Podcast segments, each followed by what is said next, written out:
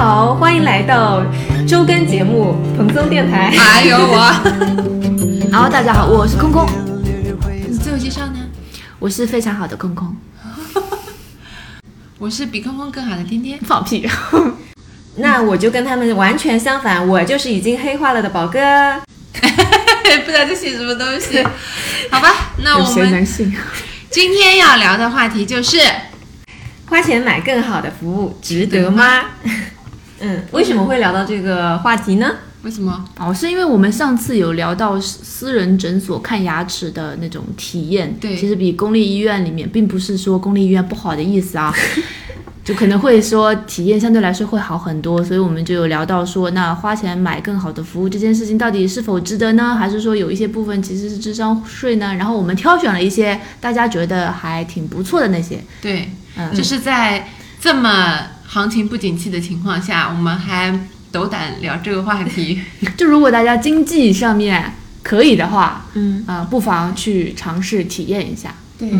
没有一点消费主义倾向的意思啊。嗯，那首先我要亮出我的回答，就针对医疗这一趴，我的答案是值得。不仅是上一期那个空空聊的关于牙科诊所，其实我们三个都有非常明显的对比了。你真的不说一下吗？牙科那趴？牙科那趴是这样子啊，大家，嗯，对我来说，其实我是个非常抠搜的人啊，我是不愿意花钱去买一些所谓的服务的那种人啊，我跟这位两位其实是不太一样的。但我为什么愿意在看牙齿这件事情上面花钱呢？是因为牙齿啊真的痛啊，就是能够让我 痛不欲生。是因为在公立医院挨了打了。被在公立医院被切了牙龈了，然后被当成那个案例，呃，被老医生给自己的实习生医生做了一下演示，实在是没有办法经受那样的苦了。然后就是痛到觉得说，老子愿意多花一点钱，然后能够去排除这样子的一些影响。嗯，所以我就觉得说，如果能够让我不要那么的痛，嗯，不要忍耐那么久，可以就是无止境的、不限量的使用麻醉剂，啊、我是愿意花这个钱的。真的很卑微了。宝哥呢？上一期其实我听空空讲完了以后，我就牵起了一些我平时看病的一些回忆。，对回忆。嗯，我最开始是其实是没有去过这些私立医院的，我也不知道它好在哪里。但是当我去完第一次以后，我整个人感觉就是真香。嗯。然后最开始是，嗯，听说有一个诊所叫丁香，正好那阵子小朋友就是容易流感啊，嗯。就有点这种感冒症状，嗯。嗯，当时的心情就是希望他少一点那个交叉感染的机会，嗯然后也能比如说想看的时候不用大排长龙，立刻马上就能去看。嗯。还听说他们的医生是尽可能的不直接给你抽血啊、打针、挂点滴，嗯而是先根据你的情况去很认真的诊断以后，再给你一些对症下的这种药。所以我会想要尝试看看，然后体验以后发现确实是有非常直观的对比。那我先来说一下，就咱们在普通公立医院一般来说会遇到的情况，就是在杭州这边，大部分的普通的一个门诊，它的挂号费是十五块左右，对吧？如果说是专家的话，是五十到三百左右。嗯如果说你要挂一个，就是比如说一百五价格这种专家，你起码要等两个小时左右。对的，嗯，然后这个等待时间其实，嗯，就是对病人来说也是一个很消耗的过程。是的，然后还有就是它的环境会比较嘈杂，过程中有很多人，空气也不流通。嗯，如果说这个专家给你开了一个，就是说你要去检查具体的参数，比如说抽血，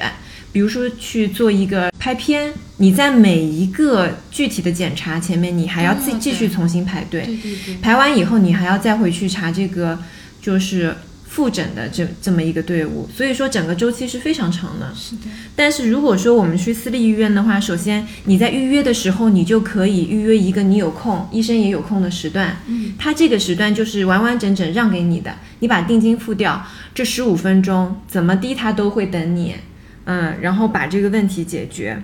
环境是非常好的。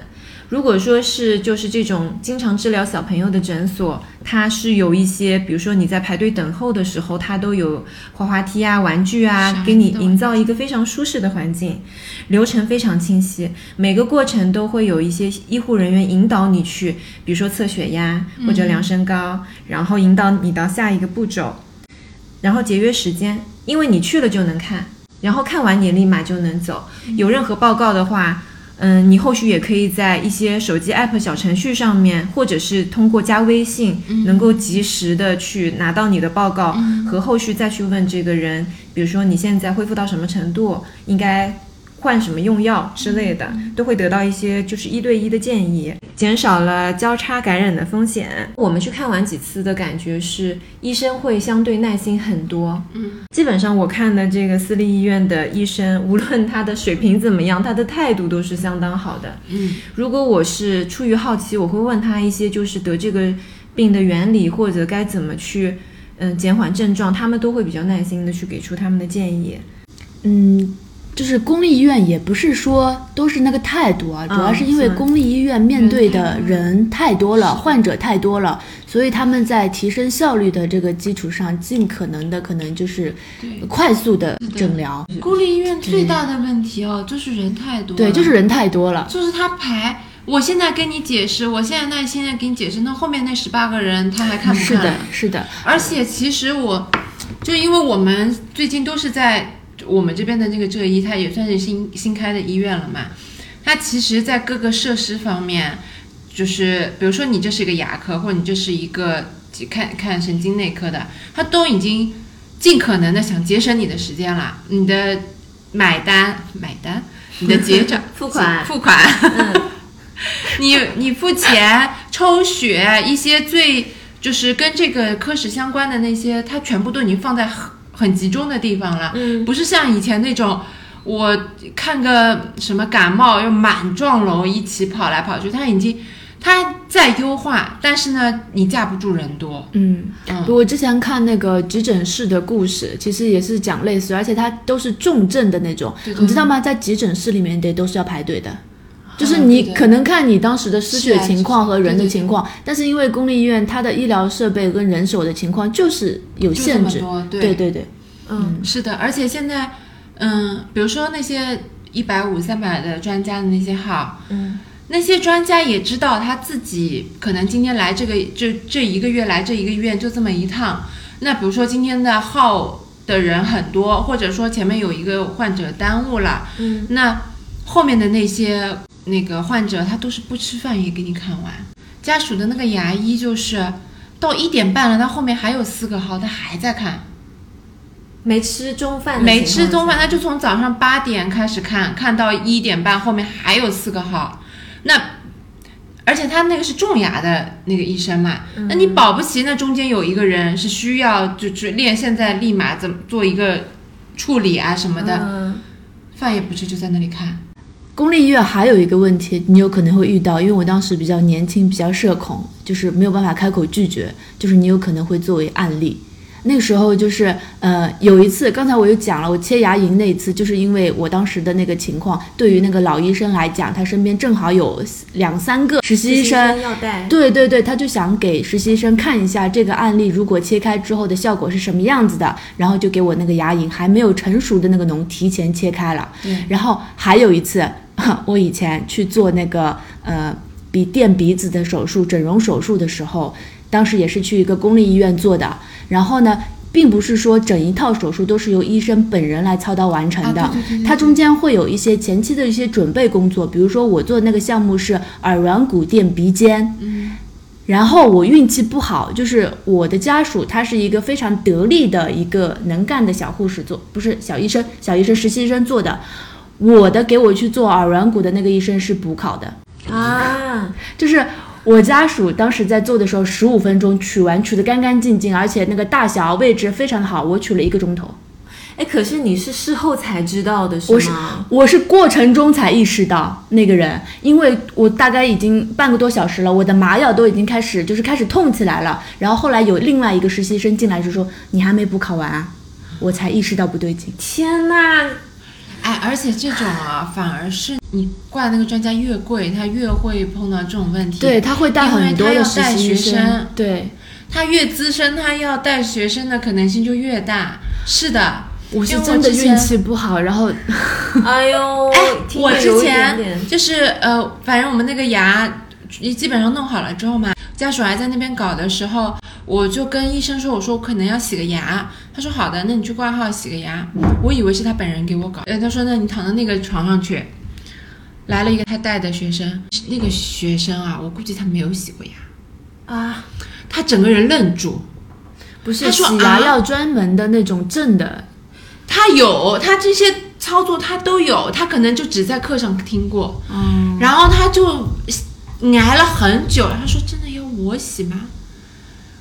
我躺在那边，我整个人就不太好，我也不好意思说你给我换个人吧什么的，然后给我弄好，但是是酸的，我感觉到酸了，给弄好，然后我就去找那个医生嘛，因为那个医生也给我们看，就原来我们挂的那个医生也给我们看很久了，还算熟，我就说你能不能再帮我看一下我的牙，就是我们洗干净什么的，我感觉这个人好像不是很专业啊，他给我搞的时候都很酸，这个时候你就要知道。医生肯定是保他自己人的，嗯。他不会说哦他有问题，然后他就给你躺下，他说那你躺下来看一下吧，然后看了一下，他说还可以嘛，洗的不是蛮好的吗？我说但是他给我洗很酸，他说他给你洗很酸，我给你洗更酸什么的，就说这种话，然后看了一下，他说呃那个什么东西是不是还没有做？然后说哎是没做，他说那你给他做一下这个吧，就是就是可能是在洗牙的这个过程中，最后就是他可能有几个阶段，有几个流程。有，几个步骤忘记了，他的这个朋友最后那个步骤就没做，大概是抛光啊，反正类似于这种，抛光没做，就反正是我嗯，那就是感觉被坑了。在公立医院的话，遇到不太奇怪妙的一些情况的话，要及时的跟主治医说，嗯你就说我不不不愿意被这人做，嗯，我今天就是挂你的号的，你给我看一下。吧。当然有可能被拒绝，很有可能被拒绝。是的呀，我妈就是我妈眼睛眼底不是很嗯问题很多的嘛，然后她的那个一直给她看的那个专家，可能是在科研上面有要有突破了，嗯需要有人练手，就有一段时间突然对我妈非常的好，什么呃这个那个你都不用你你来我这里都不用挂号了。然后我妈就慌了，她就没做。那个医生就说你你嗯，你这个可以用一个某一个新的手术解决，嗯嗯嗯嗯也不用你钱。嗯，我靠，还不用就是钱，还不用试验阶段的还是感觉。对，然后我妈就不了，然后那个医生就有一点恼羞成怒了，就说嗯如果你现在不做这个手术的话，那你以后也不要来找我了。嗯我妈就不找。而且我刚刚想起来还有一个问题，就是因为我本人去看医生，我不是前面这种。就是攻略做很多的人，嗯我过去反正就是，我想你是个医生，你总归要管我的吧？结果发现并没有，就会有这种问的时候嘛，我我又不知道该问什么东西，直到走出来走出医院才想到，哎呀，说刚才这个东西是不是没有问，没有发挥好？我也是，我也是，哎，这个东西怎么没有问？然后甚至有好几次我出来之后，然后我跟跟宝哥聊，宝哥问我，那你有没有问他这个那个的？我说，哎呀，没有，没有问。这个时候我感觉私立医院你可能还能打电话回去问问吧，公立医院医生连你是哪一位都不记得了。哎，但现在公立医院也有在提升这一方面，因为我上次不是去看病嘛，嗯然后那个医生现在还有好像有在搞一个什么好医生什么什么之类的系统，嗯，然后他在系统里面赠送我三次可以跟医生再再找他聊，再找他沟通的机会，对对对。但是三次之后就是要收费了。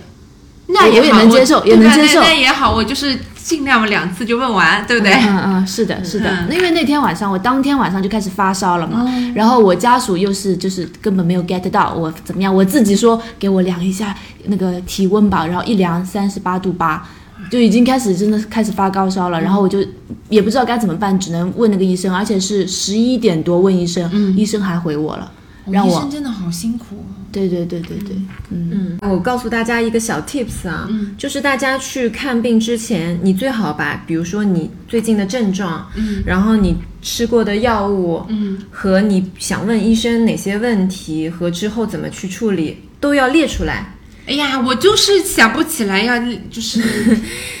因为我那天看到一个视频，然后那个是医生本人录的一个视频，他就说你经常就是很担心，你一过去还没问两句，医生好像就要打发你走那个样子。他说，但是如果你此时此刻你把手机递给他，他发现上面标了一二三四五六七。他说，因为医生都是系统的考试给训练出来的。他就一定会答。他只要看到序号，他就肯定忍不住会想要帮你做解答，这是他训练的一个素养。所以大家可以试一下。嗯，然后不要在跟医生沟通的说时候说百度里怎么怎么说，会让医生恼羞成怒。啊，是的，是的，是的。哦，这样子吗？嗯，你不要跟医生说百度里面说吃什么什么药，医生会不高兴。嗯，是的，医生说那你去看百度哈。嗯，就是还有一种情况，就是有一些商保。它是可以帮你去挂国际医生的号的，是的。然后这种号通常会很贵，比如说五百到六百之间。嗯。但是相当于是你连自己挂号的这个步骤都可以通过一个电话而而省略了。嗯。你可以直接打电话问你这个商保的机构，就是说我要什么什么医院的哪个哪个医生，直接点他的名，然后问他哪一个时段有没有空。嗯。然后保险公司会努力去帮你去实现的。嗯。哎，说到保险公司。我有买那个重疾险，嗯，虽然我还没有体验过，当然我也不希望体验啊，就是我只是说，当时在买那个服务的时候，当时那个保险公司的工作人员，他算是我。朋友吧，然后他跟我讲的是说，他们给我为什么会买，是因为它里面有很重要的一条，就是，呃，如果出重疾险，它的是这样，就是如果你一旦出现这个 list 上面出现的任何的病症，它是一次性给你，比如说二十万还是三十万的这个生活的一个补助，对，你可以一次性拿到。然后还有一个就是他给我。调配了，比如说在呃五千以下还是多少以上，该怎么报什么什么之类的不同的那个保险方案，帮我搭配了一整个套餐，然后跟我说，他说只要你去医院，保险人员是全全程陪同。嗯，对，就是很好啊。对，他就说，当然我还没有。出事过，我还不知道。但是他说是这么说的，就是如果过程中里面，比如说需要去取药、去跟医生沟通，该怎么样跟医生咨询，而且他们对很多病其实是会有了解的。然后需要拿什么单子什么之类的。因为事后保险，它如果你要去申报的话，中间有一个很复杂的过程，自己需要填什么什么各种单子。然后他提供的服务就是说全程跟随，帮你把这整一套全部都处理好，你不需要去处理。保险跟随的人员他会帮你整套都处理掉。然后我觉得这个挺好的。嗯嗯，因为我已经经历过很多刚刚空空说的这个步骤啊，嗯，它一般就是说商保会有一些合作机构，嗯，这个合作的名单里面你直接过去是直扣的，就比如说你今天是五千块的额度，那么你只要填这个表格，把你的卡号怎么填进去，它确定是你本人来看病的话，它是直接就给你刷掉了，你完全不需要去攒那个发票、攒病历，然后事后再去提升，很方便。然后还有就是你的每一个步骤，它会有一个，就像你说的保险专员也好，然后那个医院合作的护士也好，他会带着你全程去体验，带你去找医生，带你去拍 B 超，甚至可以就是说临时安插，就说你可能你前面还有十个人，但是因为你是这个商保的 VIP，他就直接让你下一个就去做，嗯，所以就觉得需要的时候还是挺方便的。就是当然生病的时候，你就真的需要这些。VIP 一点的待遇，嗯，等的过程中有钱真好，哎，如果有私人医生该多好呀！对，这个时候就这么想啊，是的，就像这种环境，比如说你已经去了国国际门诊的这个专家号了，他的环境里面就是什么小饼干、皮沙发，什么都给你弄好，杂志一堆，小饼干、皮沙发。所以说，私人诊所的或者是这种私立医院的话，其实它的好处就是它会挺方便，很节约时间。但是它的反正最明显的问题就是它非常贵，嗯，大家可以按照自己的需求来选。我骨折之后回来取钉子是在国内做的手术嘛，嗯，然后当时也是去了呃一个国际医院做的，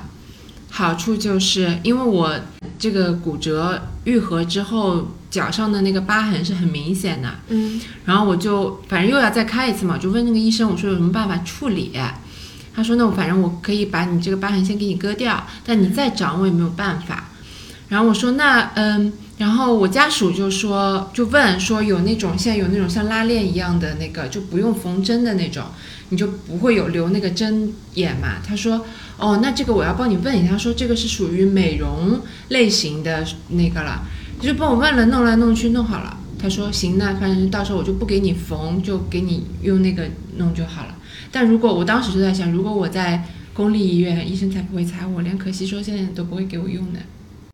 好呀。然后刚才我们聊过了医院相关的，嗯，就是以话题有点沉重了，我们聊一稍微开心一点的。对，然后天天给大家来聊一段。就是嗯，因为我们这期的话题就是花钱买更好的服务嘛，在我现在为数不多贫乏的生活里面，最最关键的就是我们家的清洁阿姨。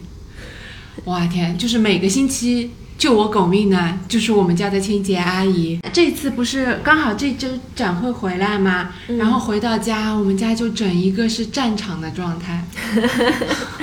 因为天天家养了一只狗，对我们家本身有小狗，然后它掉毛的话，就是需要每天吸、每天搞的，然后再加上家属就是在家也随手乱放的 所有东西，哦。但我自己也是随手乱放的，但是因为我白天都在家里嘛，可以可能稍微就收拾一下什么，嗯但如果四天都是这个状态的话，家里就是一个爆炸的状态。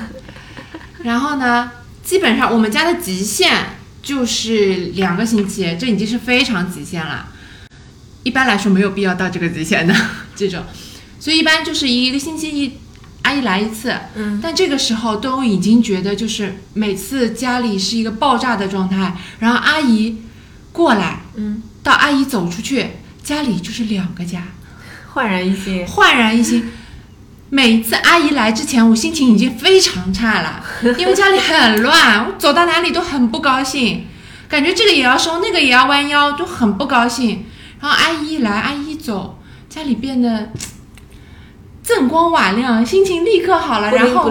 对，然后心里又又有一丝庆幸，就是还好有这个阿姨在，不然的话这些东西要我收，我说可能阿姨是三个小时，我说可能要收一天，时间也就算了，我肯定心里骂骂咧咧，已经骂到起飞了，就心情会很差。嗯，是的，是的，你想，你这个时候收的时候，你忍不住就说嘛，为什么袜子要乱放，对不对？为什么袜子不捡？开始内战了。开开始不是，关键是还是内耗，你知道吗？就是你也不会跟家属，就这些话你也不会去跟家属说的，因为你知道你自己也做的不咋样。但是你他乱扔，但是要我收啊，那我心情就会变得很差。所以这个时候真的是非常有必要要找一个阿姨。然后呢，在找阿姨这上面，我也是比较有心得的。，来分享分享。就是之前我们在外面租房子的时候，是找了一个固定的阿姨的，也是同事推荐的那种。阿姨一开始来的时候也是属于那种手脚很勤快的，很懂事的阿姨。哦，你你听得出一开始讲这种一开始就说明后面整个大翻脸。我们那个房子也不大，就租的房子大概也就一百多平。嗯阿姨就是来就是四个小时，嗯然后那个时候的物价还没有那么贵的时候，她也不管多少钱。然后我家属就是那种，我不管多少钱，反正我给你这个，这个啊，我不管多少时间，我给你这个钱，你就给我做完就行，两百块给他，每把给他两百块。但这个是快五六年前的物价了，我们家现在的阿姨都只要一百二十块，嗯，是，就那个阿姨两百块钱。还是就比如说，因为我们有仓库那些的，就是有一个房间做仓库那些，他那些是完全。完全不进去的，完全不收拾的，就是非常基础的一些打扫，到后面还要跟你讨价还价。就是比如说，我想让他重点把这个地方搞一搞什么的，他就要跟你讨价还价的那种。再到后来就还要加钱，就是已经非常离谱了。飘了吧？对就是飘了晕到冤大头坑了。对，因为我家属就是那种啊，你要搞你就给我搞好，你要加这二十块钱我就给你加了，就爽就是快人，让他觉得他好像可以往上。对，然后后来我们就算了，这个阿姨就不就就没再请了。后来不就空空推荐我们了那个那个一个平 app 台 app 嘛平台，然后就在平台上面叫阿姨。平台上叫阿姨呢有风险，但也有好处，就是我先讲风险好吗？啊，那你说，嗯，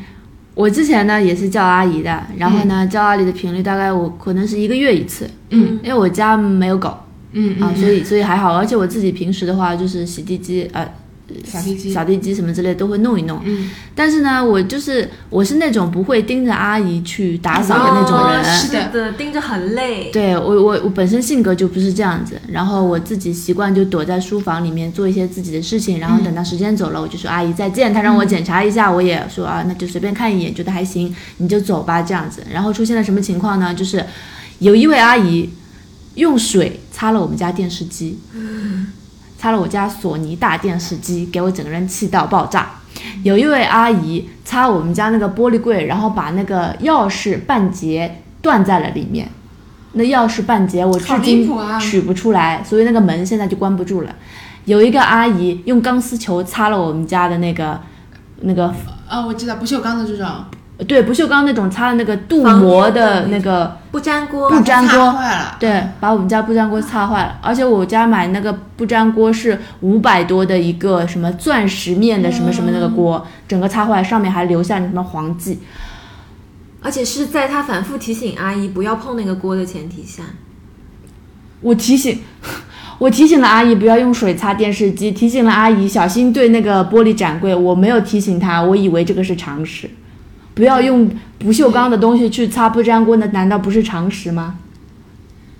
我反正就是有一段时间对阿姨还是蛮生气的，就是就是她可以节省你的时间，但是中间还是有点有一定的风险要去规避。嗯，然后天天来介绍一下如何规避风险。没有，我是我，我再讲一下，那我就碰到的坑啊，嗯就是因为平台每次叫来的阿姨都是不一样的嘛，你不一定会被分配到什么阿姨的。嗯，他们有一个普遍的问题，第一个就是因为阿姨的工具，就平台还觉得这是她的 benefit，他会跟你说阿姨是自己带工具上来的。那这两块布你可是真不知道她擦过什么东西。首先，我对她的所有的工具我就是非常不信任的状态，所以所有阿姨来我家的时候，我就说你把所有工具都放门外。嗯，然后你用我家的东西，因为我家都是一次性的嘛，我就说你就这种棉布什么，你擦完就可以扔掉的这种一次性的布，这是一个非常大的坑。然后，呃，你用一次性的好处还有一个就是，有些阿姨会磨洋工的，哎，她的那个洋工就在最后她自己洗啊、弄啊、弄这些布上面。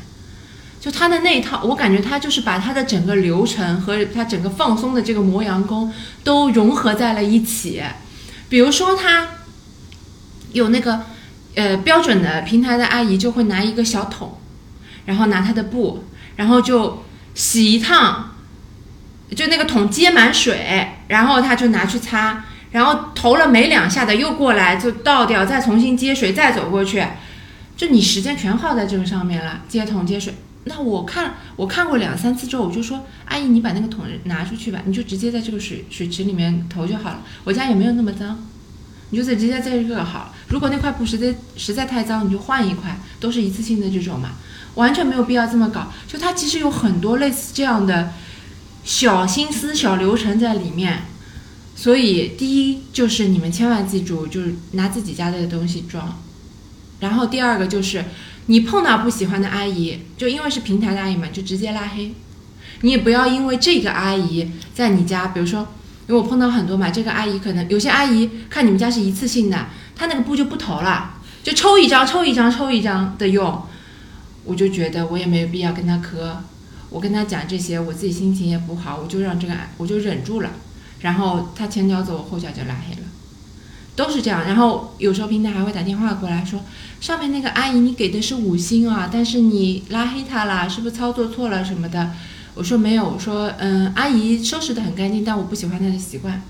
就给我换，就是以后叫叫他不要来了就可以了。嗯，嗯，我之前唯一遇到过一次是过年期间，嗯。然后那个阿姨好像是平台给她加钱还是怎么样，嗯。让她临时来，然后我就抽选到那个阿姨，那个阿姨非常的其貌不扬，但是把我家收拾的干干净净，而且是没有有些阿姨根本不会把你浴室的那个门全部都玻璃全部都擦一遍擦一遍，对对对对擦干干净，而且那个地上的那个瓷砖每一寸全部都给我擦的干干净净，但是我再也预约不到她了。她人气极高，如果你要订她，你可能要提前两个月预约那种感觉。对对对，每个阿姨哦，还有我发现每个阿姨的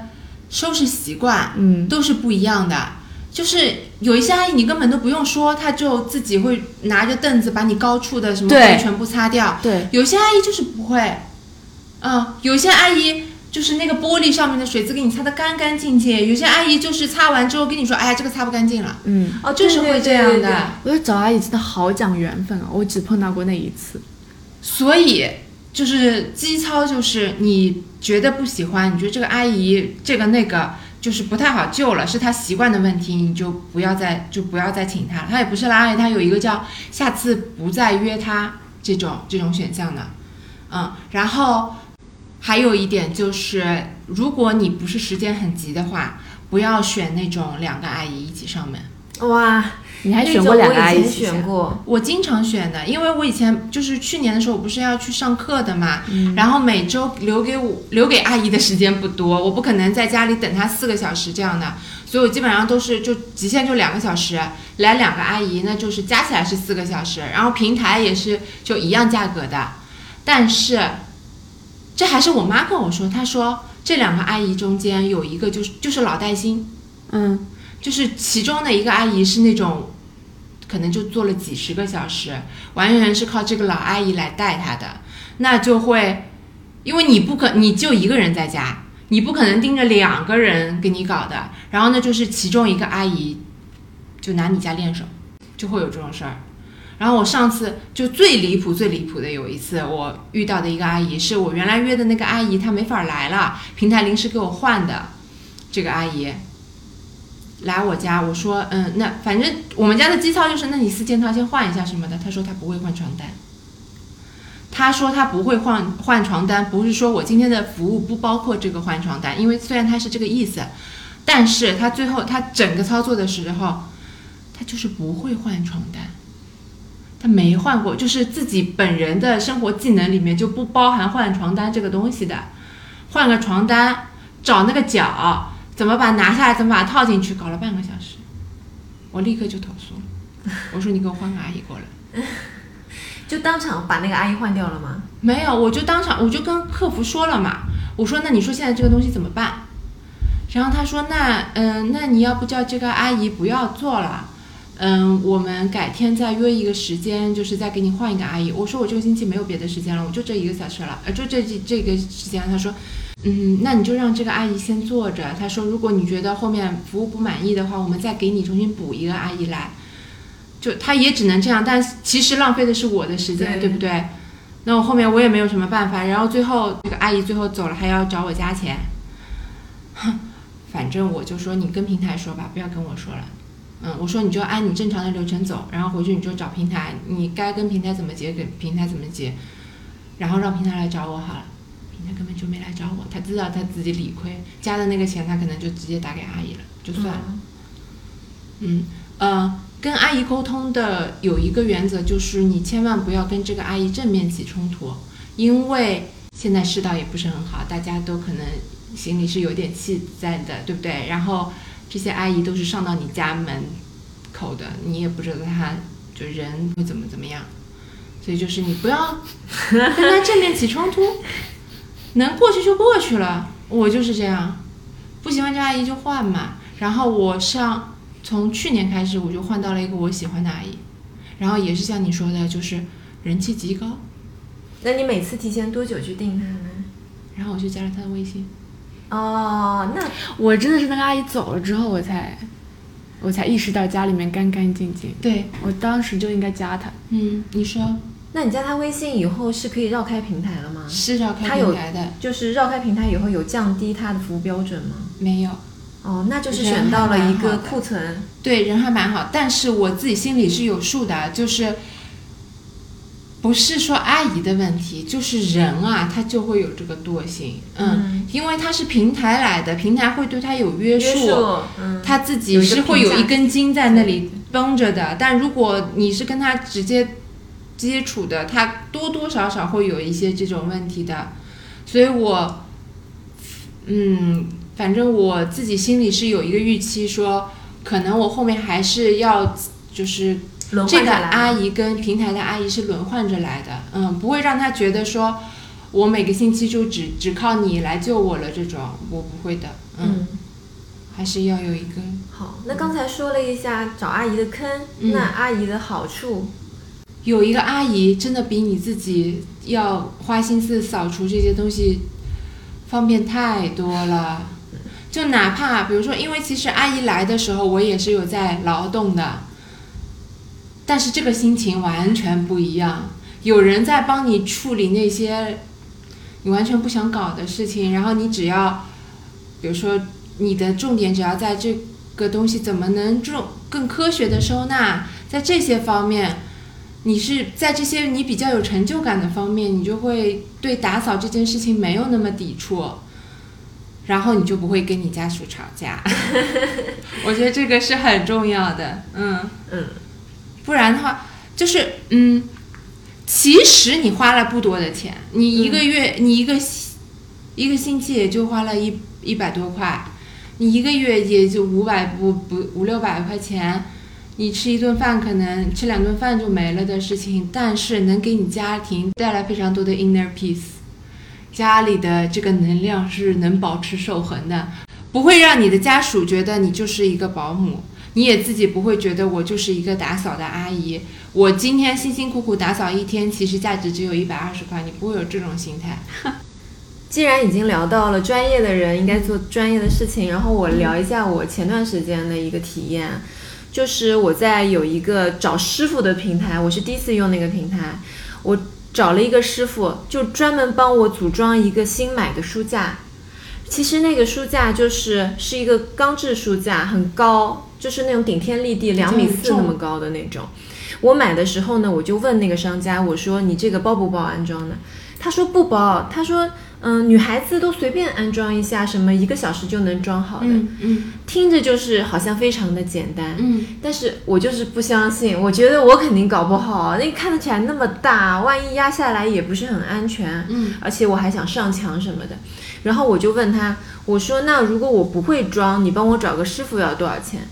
他说要两百块钱安装费，就一个架子，这个架子本身也就四百多，嗯嗯嗯，那我就觉得实在是太贵了，后面我就。在那个师傅平台上面找了一个师傅，那个师傅还很细心嘞，提前跟你约时间啊什么的。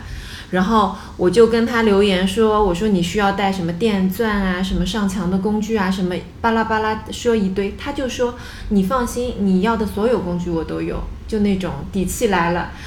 然后到那天他来我们家安装了以后，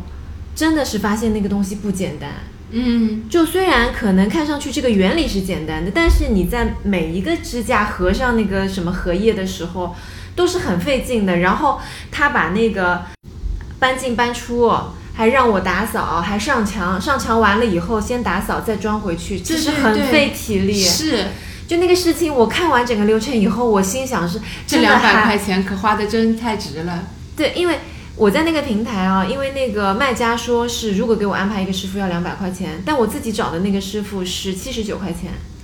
那就更就就觉得好便宜啊。然后他装完以后呢，最后还发生了一个问题，就是那个商家给我的那个上墙的钉子是不匹配的啊，那我就差最后一个步骤，我就上不了墙。那我说这个东西压下来，那不是很不安全吗？两米四的一个书架倒下来，很不歇菜了吗？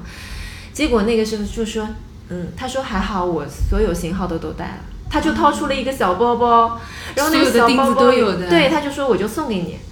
然后我用那个平台的券还减了二十，最后五十九把这个价格整一个搞定。他还帮我把那个下面踢脚线还切掉了。我就觉得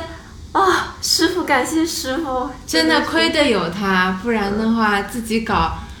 又要开始内耗了，我跟你说。对，然后我正好那个礼拜有另外一个好朋友，嗯，他也在装，他那个架子比我小得多，就一米来的一个放茶几的那种那种餐边小架子，他自己组装自己贴，他说他搞了一个下午，腰酸腿疼，最后那个上面有鸡皮还贴歪了。对，关键是如果这东西后续又出现了什么问题，你都没有办法怪别人，就只能怪自己。气也气死了，无尽的内耗，真的没有必要。所以我就想说，如果是很享受自己组装乐趣的同学，其实是很喜欢自己装。但像我这种有一点搞不定这些事情的，你就直接找个师傅，省事儿的很。嗯，然后我们家也是，呃，我们家装修的时候，嗯，有一次很很明显的对比，就是我们家的卫浴系统都用的是 TOTO 的。就是我妈房间一套，我妈房子里的我的房间那一套，然后和我们自己现在住的房子的这一套。然后呢，当时因为线下不是确实很贵嘛，嗯然后就相当于只有我妈房子里的我自己的那一套是买的线下的实体店呃、实体店的款和它的服务，剩下的我们家现在的这一套 TOTO 和我妈的那套 TOTO 都是线上买的。然后他们线上现在不是也包安装什么保修的吗？这是前提。然后当时在我妈那一套里面就出现了很明显的对比，就是。线下来的师傅都是 TOTO 自己公司的师傅嘛，所有的事情门情就是很快就给你收拾的很利落，干干净净就走人了。你以为这就是基操，你以为这就是标准？好，来了一个线上的师傅，就是因为他们线上是这样的，他线上的卖家都找的是第三方的安装公司，嗯，第三第三方呢就自己牛逼吹的起飞，就说我们的师傅任何品牌的任何型号都是有经验的，都可以给你装。好，来了个师傅，啊，就是说把手也给你装反，反正就全是这种问题，你知道吗？就搞得一塌糊涂。最后还好是因为那个线下的师傅又过来装一个别啊，过来装那个莲蓬头的时候，顺头莲莲蓬头的时候顺手看了一眼，说：“哎，你这个东西装反了。”不然我们家都不知道装反了，就全是这种事情。这个时候，这还是就刚装修，我妈那套房子刚装完的时候，我就内心吃了这一堑，长了这一智，我就知道了以后线下的装潢的这些尽量找线下，因为它毕竟那个门店是开在那边的，毕竟他是天天做他这一门生意的，他相对来说更专业一点，千万不要图这一点点的优惠。虽然不是一点点啊，可能是一倍的优惠。去年我这个教训又增加了，我自己家的那一套马桶坏了，抽不上来水了。我一直以为是线下的那个师傅，你知道吗？就还直接电话打到人家门店去，我说你们上门来看一下什么的。然后后来师傅上门过来看了，就说这个嗯不是我们，哦不是他们不是我们这里买的，不是我们的范围，然后就走了，然后就只能灰溜溜的回又回去，手颤抖着想说万一万一这个店家都关门了，我对吧？线上的店铺不是很容易关门的吗？我想这个店铺如果关门了，我现在这不是整个人完蛋。后了就。所以你记得我那个时候还来你家，我就问你那个马桶什么牌子的什么的，我已经开始做功课了。然后还好那个线上卖家没走，就是没关店。然后问他能不能修，他说能修的。然后好，那这个时候已经很庆幸了。然后因为我当时那个马桶是有两个问题的嘛，好，我都跟他说了，他说没问题的。那个师傅上门过来，然后那个师傅也是拿了八百个工具，感觉很齐的上来，把我马桶拆到连排线都拆开来了。嗯修了大概有四五个小时。嗯，关键他在那里修，比如说修一会儿就开始搞手机，修一会儿就开始搞手机，我整个人就怀疑他其实是不会修，在那里问别教人攻略，对，问别人查攻略。我说师傅，你是就是是不是搞不好？他说不是，他说你这个东西很复杂。然后我仔细一看，他竟然在跟人家讲价，他在跟请他来的那个平台或者那个人讲价，就说这个东西很复杂，要加钱。那我心里想说，那你这个事情你不能后面搞吗？我就在这里陪着你搞这些事情，那肯定是现在讲才能讲到价。然后嗯，他可能价也讲好了，还在那里疯狂修。最后的结论就是他一个都没修好，啊，绝吗？然后他第一次来的时候说的说的理由是说，这个要换什么配件，就说不是是修修就能修好的，要换配件什么的。好，走了。然后我就跟卖家说，卖家说好，那我给你定。然后已经已经很好了，就是说我又暗自庆幸，因为中间有个东西是坏了的，就是相当于它核心的一个部分坏了，修修也蛮贵的。然后他那个卖家也认了，就给我买了新的过来上门，又来了个师傅，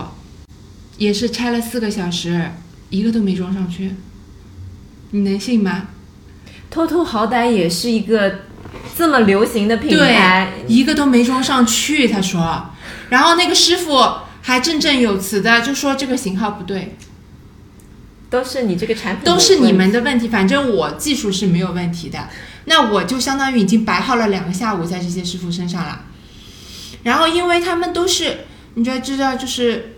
呃，大男人来上我们家的嘛，我要么就是叫我们小区的保安，要么就是叫家属回，就是相当于请请半天假过来陪我的。嗯，那我的时间成本都是成本，对不对？好，已经耗了两趟了，然后最后我你家属不暴跳如雷？我已经暴跳如雷了。然后我就跟我就把这些全部发给那个卖家，我说你不要再找这种第三方过来给我搞了。他说好的好的，他说我也没有想到会这样。然后第三次那个师傅进门，我就先问，我就问他你是哪个平台？他说什么平台？我是透透公司的呀。我说那，哦我心里想那你你 你搞你搞。然后那个师傅他就说你们家这个是很难搞，但是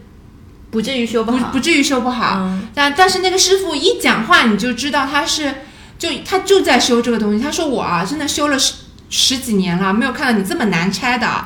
但你知道他是搞这个的，他知道这些东西是怎么弄的。我甚至都没有看到排线。然后我还跟他说：“我说前面那个师傅啊，把我这里什么排线全部都拆出来了，你帮我顺便看一看啊，有没有搞坏什么的。”就全后来全部给你弄好，就走了。我这一把我真的就是下定决心，嗯以后的家居家电再也不在线上买了，真的是。就是每一次师傅来，我都是那种命悬一线，他给我搞好，我真的就是谢谢你的这种歌要唱起来了。然后一样的，我还有就是我自己家的直观的对比，就是我们家系厨房的系列全买的是西门子的，都是线下就是苏宁订的嘛。但凡有问题，我就直接电话打电话，他就直接上门，就没有就是没有二话的，来的都是就是你这个区域的这个师傅，他就管你这个区域，他就管他所有的西门子的设备。你哪怕比如说你是你的蒸烤箱出的问题，他给你蒸烤箱看完之后，他看你比如说你的洗碗机也是洗碗，他会问的。他就说：“那你其他的设备还有没有什么问题？我就因为你这个上门是没有不用钱的嘛，我就一一次性的都帮你弄好。然后我如果有问题，他就帮你解决。然后我问他那这个平时要怎么洗啊，他就全部都帮你弄好。就是你这个不是一点半点的省心，这你你觉得这个流程这个丝滑度，你觉得这点钱真的是该耗在里面？如果当场听到他这么说，我觉得他在散发着一种光芒，对，这真的太对比也太鲜明了。感谢当时的自己，有一种这种这种庆幸了。然后，嗯，中间有一次他上门的时候，他问我说：“你的就是你的保修快到了，你要不要延保嗯要要要要要。？”我当时是犹豫的，因为他延保不便宜。嗯哦，后来想了一想，因为我我当时是这么判断的，就是一些不太好拆、不太好换的东西，嗯，如果它坏了，我真的是需要有人上门来给我修的，不是说我这个烘干机不好了，我今天就把它扔出去，我明天换一个新的过来，它没有那么方便的，我就全买了延保，延保多少钱？不便宜，九百多吧，反正就是几样东西九百多，一年？保三年吧，大概是。三年还是嵌入式的东西确实保险很，对，然后果不其售后然，很重要。果不其然，果不其然，今年那个烘干机坏了，也不是坏了，就是上面有什么东西，反正听起来声音就不太对了。然后我就叫那个师傅上来，就亏的是，然后那个客服就说呀，就说那你这个过嗯过保了啊，那你上门什么的都是要收费的。我说我之前找了师傅买过延保的，他说哦这样，他说那嗯、那没问题的，那你就上门跟师傅说就好了，就亏的是啊，不然这个钱。对啊关键是你还不一定叫得到这个师傅了，对不对？对，嗯，就真的很需要一个专业的品牌来搞这些专业的事情。嗯，感谢当时的自己买了保险。对，感谢当时的妈妈千叮咛万嘱咐的跟我说，一定要在苏宁买，一定要在线下买，不要在线上买。我当时还觉得说，咱们是互联网人士，对你不懂这些新型的东西。然后最近我妈也提出来要换智能锁了，为什么呀？因为我一直跟她说，我说你换一个智能锁啊，嗯，就方便很多，不肯，就是盯在那边觉得费浪费钱啊什么的。然后就一次一次的忘带钥匙，然后他忘带钥匙了，还要跟我爸吵，那你为什么不带钥匙呢？就是又开始内耗了，就明明能用花钱解决的事情，一定要用两个人吵架都不解决问题的方式在那里处理。然后这一次，他为什么决定要换了？是因为他发现两个人不是都没带钥匙吗？然后那天我是看着他们两个人把门关上，刚好我在我妈家，嗯，然后我妈说就是那一个大庆幸说，哦，那还好，我不是还有把钥匙放在你车上的吗？嗯，结果我没开那辆车去，然后就四个人 大眼瞪小眼，穿城而过，回到我家，拿了钥匙再回去。就这一把，我妈就意识到了，就说没有必要了，没有太累了，因为她她其实是怕每次都麻烦我，嗯如果她忘带钥匙的话，然后她说那就换个电子锁吧，然后我就立马给她上了顶配，就没有这些废话了，然后。现在整个人真香，好方便啊！然后他们不是去去出去旅游什么的吗？就说好方便，还能看到，就是如果门口有人晃过什么的，好安全哦，就整个人开心的不得了。那你说真的花了很大钱吗？也没有，就两三千块的事情。但是你让你的长辈在就是家庭安全方面完全的省心这件事情，我觉得真的很值得投入，这个钱是值得花的。我们现在用的是那个，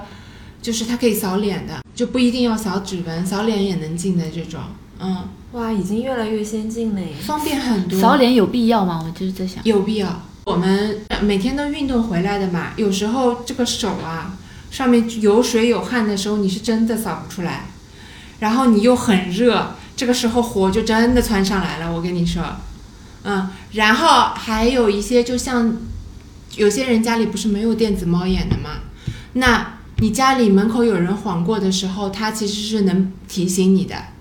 就嗯会装一个 app 在手上，对吗？对对对，它其实它也是把联网的那个功能已经三合一了，集成到里面了扫对扫指纹和那个探对头对对对。对对，但它其实不是没有猫眼那么就是电子猫眼那么完备的那个，它只是因为它要扫脸，所以每次有人过的时候，它都会启动它那个摄像头，它都会推送到你 app 里。其实这样哦，我明白了。好，那然后我们接下来就是讲一些我们嗯平时出行的时候会碰到的。花一点点，真的是一点点更多的钱就能享受到更好服务的案例。嗯我想讲的就是，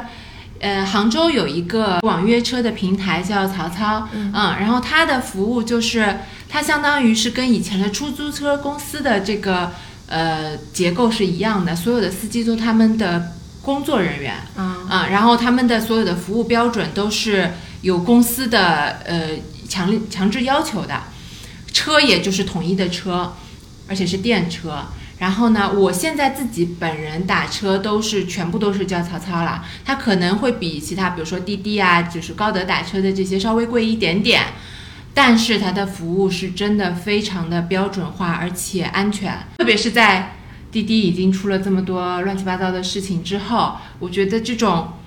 可以让你觉得更安全的服务是很有必要的。然后我最早对曹操的那个好的印象来源于什么呢？就是刚开始有这种网约车、电车的时候，曹操是第一个加入的。然后呢，我以前也没有坐过电车，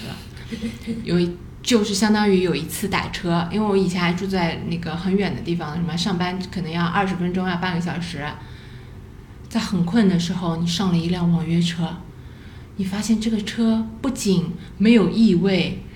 整个打扫的很干净，而且它非常的安静。嗯，就是在你早上还没有睡醒的时候，师傅连自己听广播、什么听导航都是戴耳机的。你想说这个师傅为什么这么的讲道理啊？对不对？你想怎么会这么好？就是那一路我就睡过去了，嗯，睡着了到的公司，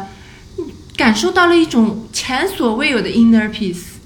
然后后来我想了一想，除了那个师傅真的导航都戴耳机之外，跟他电车也是有关系，因为电车就没有那个发动机的声音，所以整个服务标准就跟滴滴差太多了。然后我从此之后，我就完全就换成了那个曹操，就是这个服务让我觉得，我每天上班花的这多五块钱是值得的，可以让你睡得更好，可以让你保持一个比较愉快的心情，从车上下来去上班。那刚才我们跟大家聊了一些我们对交通工具的看法。嗯，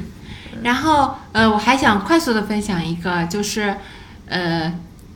因为疫情大家都没办法出去嘛，嗯所以嗯、国内有我的一点点关于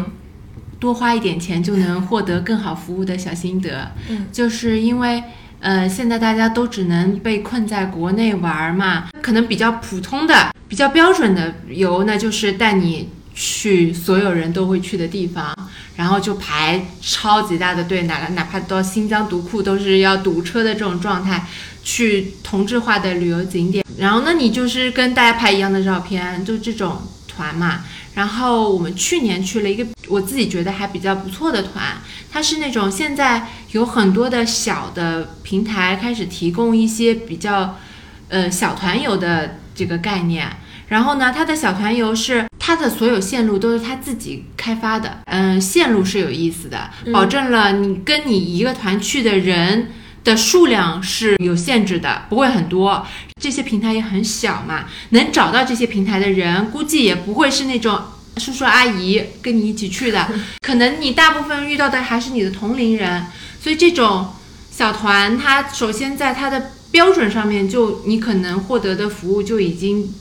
比其他的传统的那个旅行社好一点了。然后这一次我们去玩的确实还很开心，其中有一个印象很深的，就举一个例子，就是我们去青海的时候，有一个叫芒崖翡翠湖的地方。这个地方呢，在前两年还不算是这个青海比较知名的景点，它已经算是一个小众的景点了。但是小众的景点呢，那到底还是会有抖音的人过去的嘛，冲过去的。然后我们那一天前一天到的时候已经是下午了，反正你小飞机飞起来，里面总是有人的，总是有别人的。然后我们的导游就跟我们说了，就说这个地方你们大概拍一下就可以了，明天我们还要来的。明天我们早上会，因为我们当时就住这里嘛，就说明天我们早上还会再来一趟的。然后我们当然也没多想，因为本来报的就是一个摄影团，就是要早起要要晚睡的这种。好，我们也就过去了。结果第二天早上，我们六点钟起来，六点半到了这个景区门口，发现这个景区大门紧闭，就是是那种有传达室、保安，有一个小房子睡在那边的这种，就没有人给你开门。然后我们还想说怎么回事，现在翻车了是是吗？然后我们的司机就是当地人，我们司机本来就是当地人，操着当地的口音，拿着两条烟，拿着几百块钱就下去了，就硬生生把保安大爷从床上薅下来，然后还跟他就是稍微 battle 了一下，大爷给我们开了门，就放了我们四辆车进去，就是是这种一个景区只有你们这几个人可以随便拍的体验，我就觉得。哦，那确实，他们找的这些司机，找的这些当地的地陪，是在这块地方有点东西的，有点积累的，是有点手段在里面的，就会让你在一个知名景点拍到比较好的照片，不会跟人人挤人的这种，你获得的就是完全不一样的体验，因为毕竟这已经是一个。中国西北非常非常偏的小县城了，你这辈子基本上只可能来这一次。我们国家很多这种景点都是这样的嘛，你去很偏，你去这辈子也可能只去一次，结果你去的时候还还是前脚跟人摩肩擦踵，前脚跟后脚的这种体验，就可能没有那么开心。嗯，所以如果还是就是疫情还在继续的话，大家在国内挑旅游的话，可能可以考虑一下这种比较小的团。所以，我们今天其实聊的不是说消费升级啊，就是可能在嗯，以我们自己的体验说，它真的是花了一点点钱，你的体验有前后质的飞跃的这种，我觉得是可以考虑一下黄花的。然后刚才我们聊的这些服务里面，如果有任何你们觉得是值得或不值得的，请留言给我们。嗯，如果你生活里也碰到有一些觉得自己可以稍微升一下级的问题，那你也可以在评论区来问我们。嗯、大家如果有想跟我们互动的话，欢迎互动。如果你下一期还有什么话题想让我们聊的话，也可以留言给我们。好呀，谢谢你们今天的收听，拜拜。拜拜，拜拜。